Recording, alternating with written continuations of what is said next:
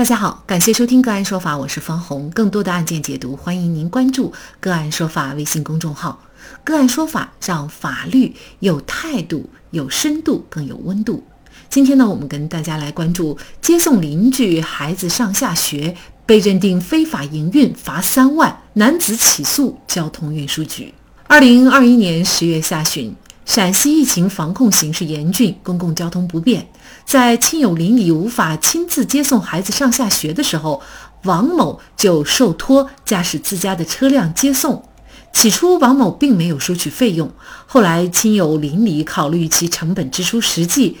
主动提出支付相应的费用作为补偿。在扣除燃油、高速通行费、车辆折旧费、孩子零食、文具等支出以外，几乎没有利润空间。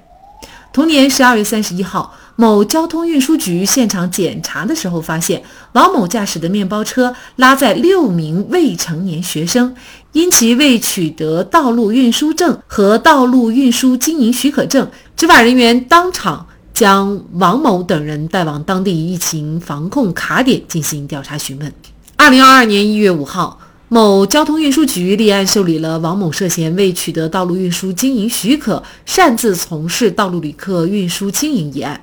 二零二二年三月四号，某交通运输局对王某作出了罚款三万元的行政处罚决定。王某不服，起诉到法院。他认为，当初受疫情影响，孩子们上学不方便，自己又受亲朋好友的委托帮忙接送孩子，完全是好心帮忙。虽然收取了点费用，但完全是成本钱，并没有为此盈利。王某收取少量费用接送孩子的行为，是否是一种经营活动？某交通运输局对他进行三万元钱的罚款，又是否合法合理？就着相关的法律问题，今天呢，我们就邀请北京蓝勤律师事务所主任李文谦律师和我们一起来聊一下。李律师您好，哎，你好，方红。嗯，好，非常感谢李律师哈。那么这个案件呢，这个交通运输局啊是认为呢，王某啊他没有取得道路运输经营许可，却擅自从事道路旅客的运输经营，呃，所以呢也据此啊对王某进行了。高达三万元的罚款啊！没有取得道路运输经营许可，这个具体是个什么概念呢？这个根据《道路旅客运输及客运站管理规定》，道路的客运经营啊，是指使用客车运送旅客，为社会公众提供服务，具有商业性质的道路客运活动。这个是呢法律规定的运输许可的这么一个内容。这个道路经营的行为呢，它是有一个行政许可在里面的。这个道路旅客运输经营呢，是道路运输经营的一种，其本身具有服务性、商业性，在实践中呢，一般表现为以道路运输为业，或以盈利为目的，通过为社会公众不特定对象提供运输服务，进而取得相应对价的市场经营行为。像本案当中，如果认定王某他属于一种啊道路运输的经营行为，那么他必须要办许可证，否则的话他是不允许经营的。那么在这个案件当中，显然这个运输局是认定了王某接送孩子收取少量费用的行为是一种道路运输经营行为哈。您认为王某的这种接送孩子的行为，他算不算是一种经营行为呢？呃，我认为呢，王某接送孩子呢，收取少量的费用，不应认定为擅自从事道路旅客运输经营的这样一种行为。首先呢，王某接送孩子仅限特定亲友子女，未向社会公众提供服务，未涉及公共运输经营秩序。啊，其次呢，王某并不以此进行盈利，甚至开始时呢还未收取费用，之后亲友主动付款，也仅是覆盖了基础支出。王某帮助接送孩子的行为呢，既不以盈利为目的，且也没有盈利空间。最后呢，王某运送亲友子女的背景呢，是陕西省疫情防控形势严峻时期，亲友无法亲自接送孩子上学情况下的行为。好比邻居帮忙照顾孩子午饭，父母给邻居一些礼物、资金作为感谢，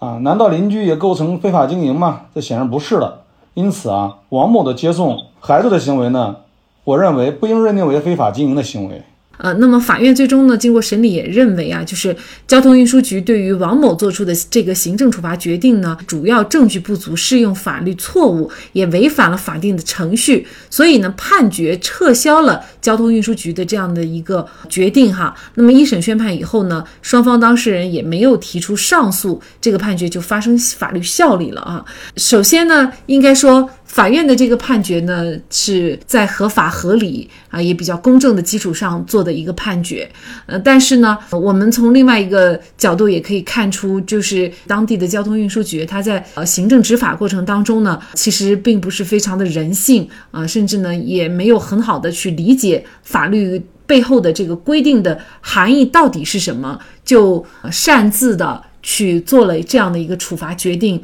那么显然，作为王先生来说，王某来说，他维权的成本也包含在内。首先，你收了罚单，你要交钱，你交了钱，你才你再继续去提起诉讼。那么，作为一般的民众，如果是在农村乡间的话，其实他想提诉讼，他还要咨询律师，还要委托律师奔跑到法院，整个下来他的诉讼成本哈，其实是呃非常高的。那么您怎么看这个事儿呢？案件的这个处罚呀，给人的感觉是为了罚而罚，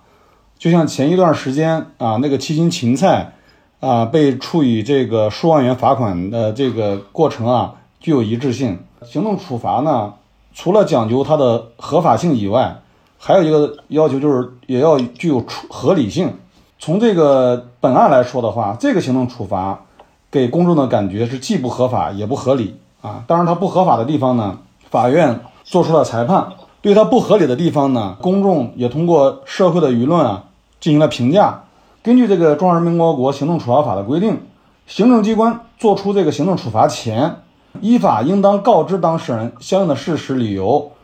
依据啊，并告知当事人享有陈述、申辩与申请听证的权利。对于数额巨大的罚款呢，当事人要求听证的，行政机关应当组织听证。本案中呢。从事实认定上，行政机关的处罚本身就不具有事实依据。另一方面，从法定程序上来说，从行政机关提交的证据来看，也无法认定行政机关在作出行政处罚的决定前呢，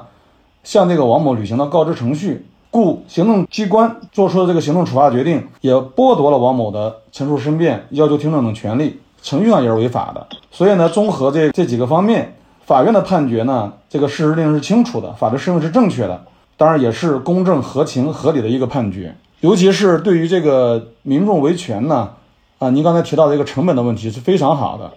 除了不当的行政处罚给这个执法机关、司法机关，包括行政相对人，都带来了巨大的这个成本啊。这个成本呢，也不仅限于是经济成本，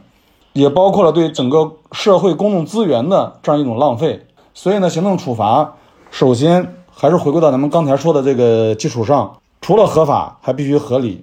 让这个行政相对人服气，这才是从根本上能能够解决问题，而不是出于这个呃为了罚而罚的这样一个目的。那么我们大家也非常关心一个问题，就是现在呢油价也涨，那么还有限行、交通拥堵等等各方各面的原因，那么很多时候呢有偿拼车呀也兴起了一股风哈，就是大家呢也会互相出点油费拼一下车。嗯，那这样的行为算是一种经营行为吗？怎么避免也像本案当中的王先生这样被处罚呢？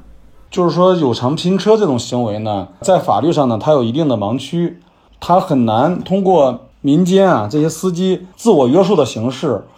能够完全规避这个法律的处罚。啊，所以说呢，我们的建议是什么呢？就是说，这个车主在进行有偿拼车时呢，这个第一点。选择的对象呢，最好限定在亲友啊、邻居的范围内，不要向这个社会公众发布这种信息，不要变成一种有意经营性的行为，就是不要为了说获取啊像打车一样的收费而发起这种所谓的拼车，啊，这是第一点。第二点，在费用收取上，实际上呢，你像我们现在的网约车平台呀，包括滴滴啊、高德等等，啊，他们在这个。服务当中呢，也有一些这个拼车的服务，甚至也还有一些这个呃顺风车的这样的服务。他们当然了，首先来讲的话，他们对车辆的要求是有运营的资质，但是在这个呃民间呢，很显然啊，某种拼车行为没必要去办理这种运营资质，所以呢，这个在费用的收取上呢，啊，就可以选择一些能够覆盖车费、油费啊等相应的成本为宜，啊，不要以获取额外的盈利为目的。第三个，也就在拼车路线上，要车主日常工作通勤相对固定的路线为基础，不要经常呢为了这个搭乘者而频繁的变更路线。也就是说，不要为了这个获取更高的报酬啊而脱离这个拼车本身的定义所在。所以呢，我们认为有偿拼车呢，在一定的限制下是应该鼓励的啊。它作为一种这个低碳环保呀、经济节约的这种出行方式，我们认为呢，在未来的社会发展当中啊，应该会有一定的立法进行约束或者鼓励的。我们注意到，法院认定某交通管理局的行政处罚决定是主要证据不足，适用法律错误，违反法定程序。也就是说，无论从事实依据，还是适用法律，还是相关程序来看，某交通运输局的这三个环节的处罚依据，没有一个是合法的。我们不知道交通运输局的相关执法人员到底是不懂法律，还是知法违法。如果是不懂法，那么就不配做一名执法人员；如果是知法违法，就应该罪加一等。好，在这里再一次感谢北京蓝晴律师事务所主任李文谦律师。